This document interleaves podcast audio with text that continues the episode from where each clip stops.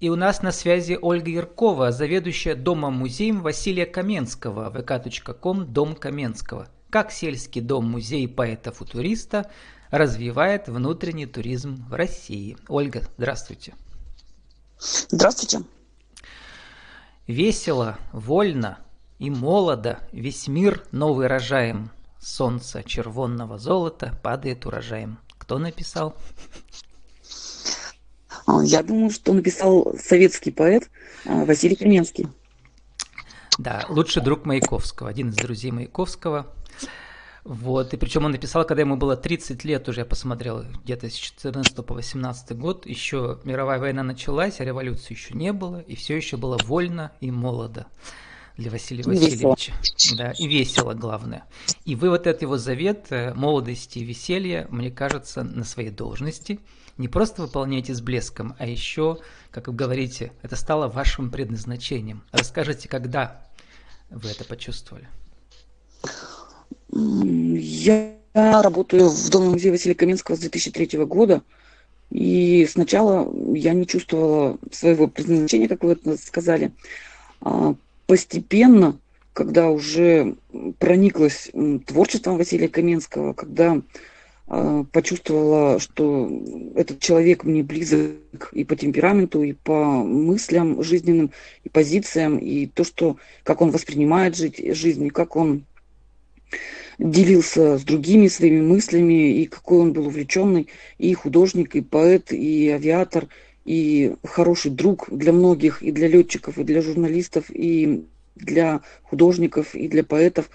Такая разнообразная личность, очень всегда, если он увлекался как, чем-то, то он всегда добивался каких-то э, результатов. Если он начал летать на аэроплане Блерио, то он получил диплом авиатора Императорского Всероссийского аэроклуба.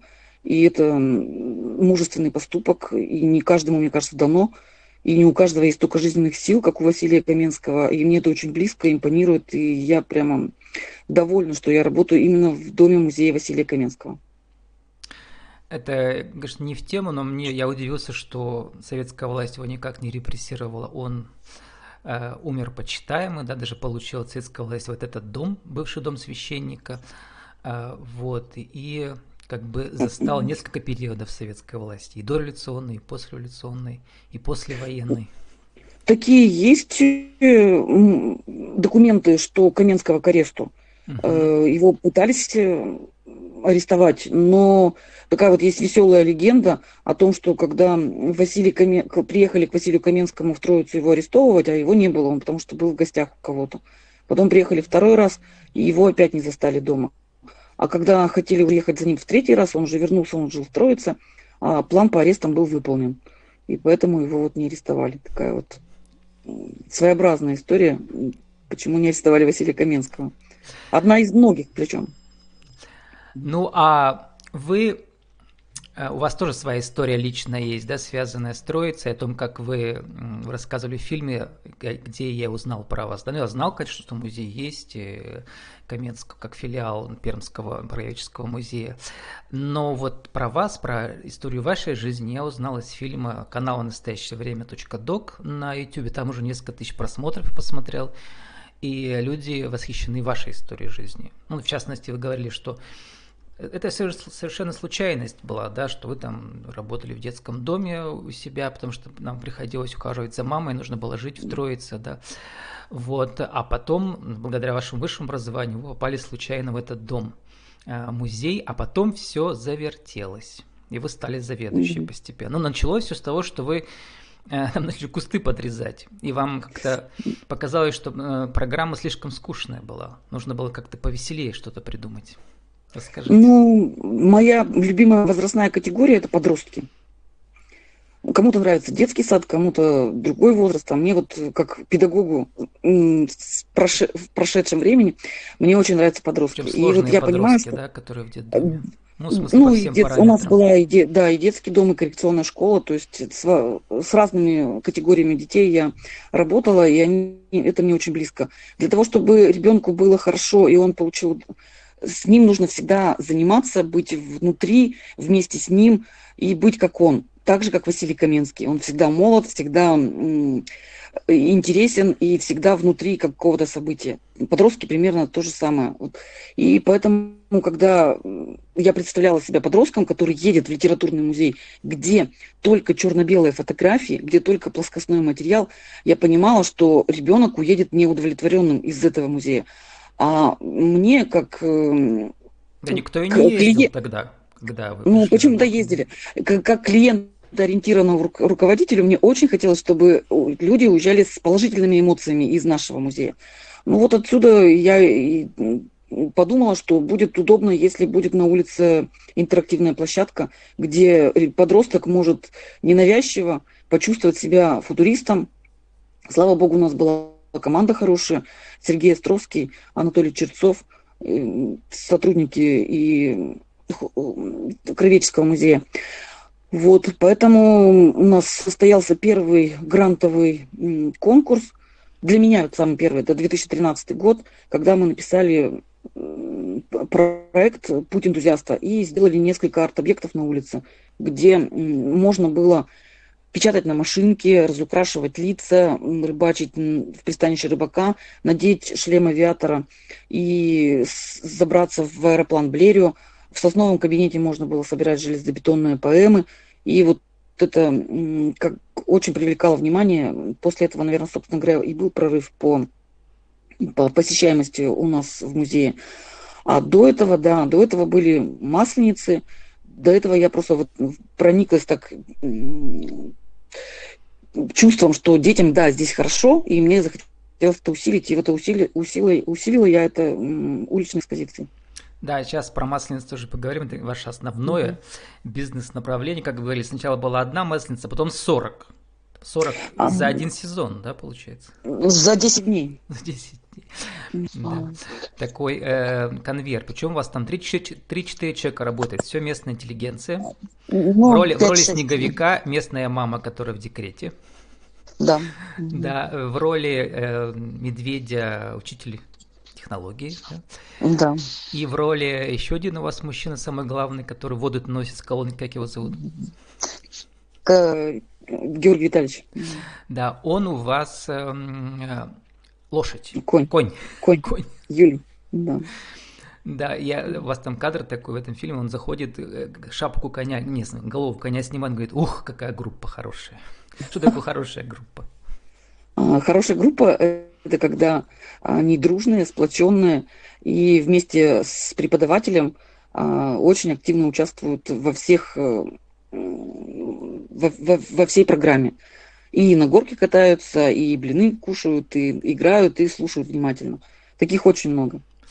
Ну вот, хотя вы говорите, что в принципе работаете только с начальной школы, вот в, по такой программе, до, но а на так самом, получилось. да, но на самом деле, а говорите, потому что старшие, видимо, ходят на какие-то квесты, да, на самом деле вот то, что сейчас рассказываете, это делают э, все организаторы, э, туроператоры, с которыми я беседовал, или независимые организаторы авторских маршрутов, а именно внутренний туризм сейчас в первую очередь очень связан не только с территорией, где это проходит, да, там горы, не знаю, там реки, там где угодно, но и обязательно иммерсивная программа, часто костюмированная, да, связанная с тем, чтобы люди как-то преображались на этом маршруте, да, и приобретали свои еще эмоции, связанные с тактильными какими-то ощущениями или там э, с, с вкусом, там, светом, запахом, с чем угодно. То есть все пять органов чувств. И да, вы да. прекрасно, Ольга, эту да. программу освоили. Давайте поговорим в режиме мастер-класса о том, вот как, э, положим, кто-то нас услышит в другом городе, Пермском крае или в России, у них у них, может быть, не повезло, у них нет такого бренда всероссийского, да, как у вас в вашем селе. Но что-то наверняка же есть. Это называется локальный брендинг, да? Вы говорите про себя, что у вас а, вы как маркетолог э, свою территорию родную продвигаете, правильно делаете, да. Вот что им сделать, чтобы вот по вашему пути пойти и тоже какой-то статичный, не знаю, местный музей превратить в активную турпрограмму, куда будут приезжать тургруппы, ну, со всего, со всей области, со всего края, со всей России? Самое первое захотеть, захотеть внутри полностью и отдаться этому желанию, что хочешь раскрутить свою территорию. Потом это команда. И третье, создать НКО, написать гранты и реализовать их и отчитаться. Очень хороший план, да. И причем я хотел, кстати, про это и хотел вас спросить, что Хотя вы госмузей, то есть официально вы заведующий, это филиал, да, вот э, у Пермско-Реческого много у них филиалов, но вы единственный литературный музей, во-первых, да, на этой территории. Да. А во-вторых, вы работаете как, ну, как сказать, как независимый коммерческий, что ли, структура, потому что у вас очень много вот этих всех этих экскурсий, которые платные. У вас есть финансовый план, как вы говорите, да, план по посещениям. И в принципе, вы там мечтаете о своем главном спонсоре, да, но в принципе вы смогли бы наверняка и работать, вы как, как автор своей этой программы, работать без государства. Потому что у вас столько как бы клиентов, вы очень клиентоориентированы. Вот про это расскажите. Мы не сможем. Да, у нас не так много посетителей, как чтобы быть самостоятельными. Я имею в виду, что вот ну, это может работать э, в качестве стратегии тоже, да, потому что не всем сразу даст финансирование государственное, не все смогут сразу стать НКО. То есть нужно начинать с чего-то, ведь как бы это вот так. Ну вот НКО, НКО я уч... ну, была инициатором э, создания НКО, то строится 10 лет назад. Угу. У нас уже есть опыт, э, два э, успешно реализованных проекта э, фонда президентских грантов.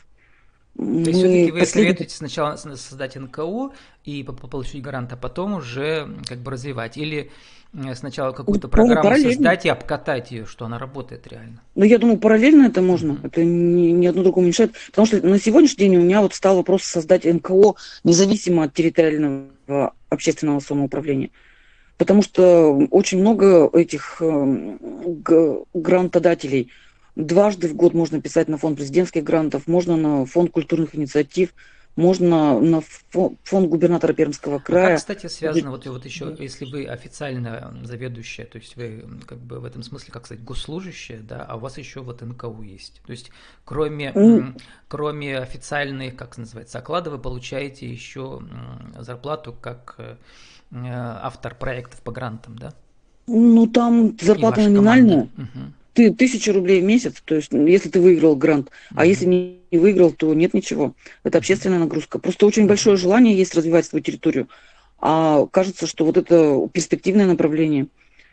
Ну вот, к примеру, скажите, вот, например, если у вас не было никаких грантов, э, ваш бюджет личный у вас уменьшился бы раз в два или во сколько? Только на бюджет... госзарплате. Вы как э, заведующий. У меня у меня не увеличился бы бюджет совсем, потому что я пока только... В смысле, не уменьшился бы?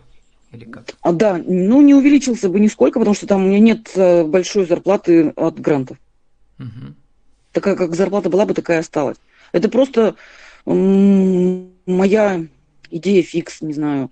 Это просто вот такое желание. Я очень мне интересно это направление, как оно развивается, и хочется быть хорошо подкованным, потому что я постоянно обучаюсь то на одной программе обучения по гранту, написанию грантовых заявок или по культурным проектам. Еще по команде интересно, ты же там выступала член вашей команды в фильме, да, она говорила, там вспоминал один день, там сколько у него было там пять этих да, мероприятий каждый час. Вот, с одной стороны, она устала, с другой стороны, было видно, что ей нравится, что она может вот так вот выкладываться, да, потому что у нее образование такое культурное, как называется, организация культура массовых мероприятий, да. Вот как эту девушку зовут. Вот, вот членов вашей команды вы, во-первых, как искали, а во-вторых, э, как вам удается их мотивировать? Кроме того, что сама программа интересна, а финансово как мотивировать? Это средства только от государства, плюс э, от билетов вот этих, да, входных от детей, или еще, значит, там и от грантов, да, или что-то еще, или как это все складывается?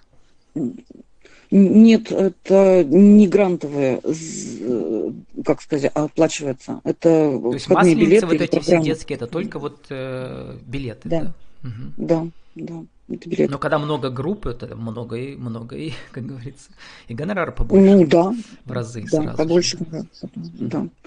Вот у вас начнется Они... скоро сезон маслениц 26 февраля, вы сказали, да, в этом году? Может, будем надеяться. Угу. Разрешат. Да. да, потому что омикрон шагает по планете, поэтому будет или нет. Но будем надеяться, что да, будет. Вот э, еще вы известны Пермского края. Однажды меня приглашали, просто не доехал, и, значит, Евгений, организатор их поэтических вечеринок, выступал, как, кстати, у меня тоже в подкасте, он приглашал, да. Но два года не было этого фестиваля «Звени день», когда поэты приезжают к поэтам, как вы говорите. Вот. В этом году это будет? Я очень сильно надеюсь, что да, будет. У нас уже приглашен э, из Петербурга э, актер Иван Решетяк на это мероприятие. Решетняк. Также э, из Петрозаводска группа Ватага, они привезут э, лодку э, гусли, не знаю, как правильно назвать это, лодка а, а, а, арт. Мы хотим показать, эм, как можно, как, как, наверное, Степан Разин, какую музыку слушал и как он Потому что Василий Васильевич любил этих да. всех революционеров. Потому что, потому что да. основное произведение Василия Каменского это тема народной вольницы, это Степан Разин, Емельян Пугачев, Иван Болотников, Ермак Тимофеевич. И вот Степан Разин вдохновил в прошлом году конно-драматический театр Виллисона постановку спектакля Степан Разин по произведению Василия Каменского. И вот когда я там была на премьере этого спектакля, очень захотелось, чтобы к нам тоже доехал хотя бы крупинка этого спектакля. Не, ну вот и такие вот дорогие году... гости, это все-таки бюджет Пермского края, да, это вам раз в год выделяют? Госзадание. Культуры. Да, это госзадание. Угу. Да. Вот, Ольга, даже мы уже заканчивать, все, все интересно. А, вот, э, завершая наш разговор, а, вы там очень интересно про легенды рассказываете вашего дома-музея там, проведения и так далее, но вы про них не хотите говорить. Но все равно сейчас я еще прочитаю остаток стихотворения, а, остальную часть, а потом что-то, может, вы, вы прочитаете то, что у вас эм, в голове есть наизусть. Звеним, торжествуем беспечны, будто дети, великие дети, у которых сердца человечны, а глаза на весеннем рассвете. Поэт, мудрец и авиатор, художник, лектор и мужик. Я весь изысканный оратор, я весь последний модный шик. Из жизни создал я поэмию, а из поэмии стихи. Я весь подобен солнцу гению и композитору стихии. Жизнь такова, жизнь не любит возврата, и седая моя голова не утрата. Я зажига... забыла, я здесь буду есть зажигатель планет – и горжусь этой жизнью победы. Ну и вы будете тоже зажигать, как вы говорите. Он был авен, и вы авен. Я, кстати, тоже авен. В общем. Да, здорово. Главный, главный зажигатель. Ольга, 30 секунд еще на вашу визитку. Еще раз скажите, кто вы, что, как вас найти в интернете? Яркова Ольга Владимировна. В соцсетях э, Ольга Яркова. Заведующая Дома музея Василия Каменского. И еще забыла что-то надо сказать. и, и все, ну приезжайте на Масленицу, не только на Масленицу. В течение всего года а, я у вас жду, Я жду вас на мероприятиях у нас в Доме музея Василия Каменского. Я думаю, что вы уедете с положительными эмоциями, как 99% тех, кто посетил наш музей.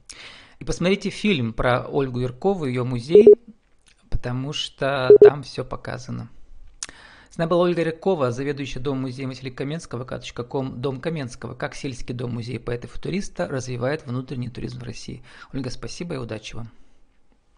Спасибо. До свидания.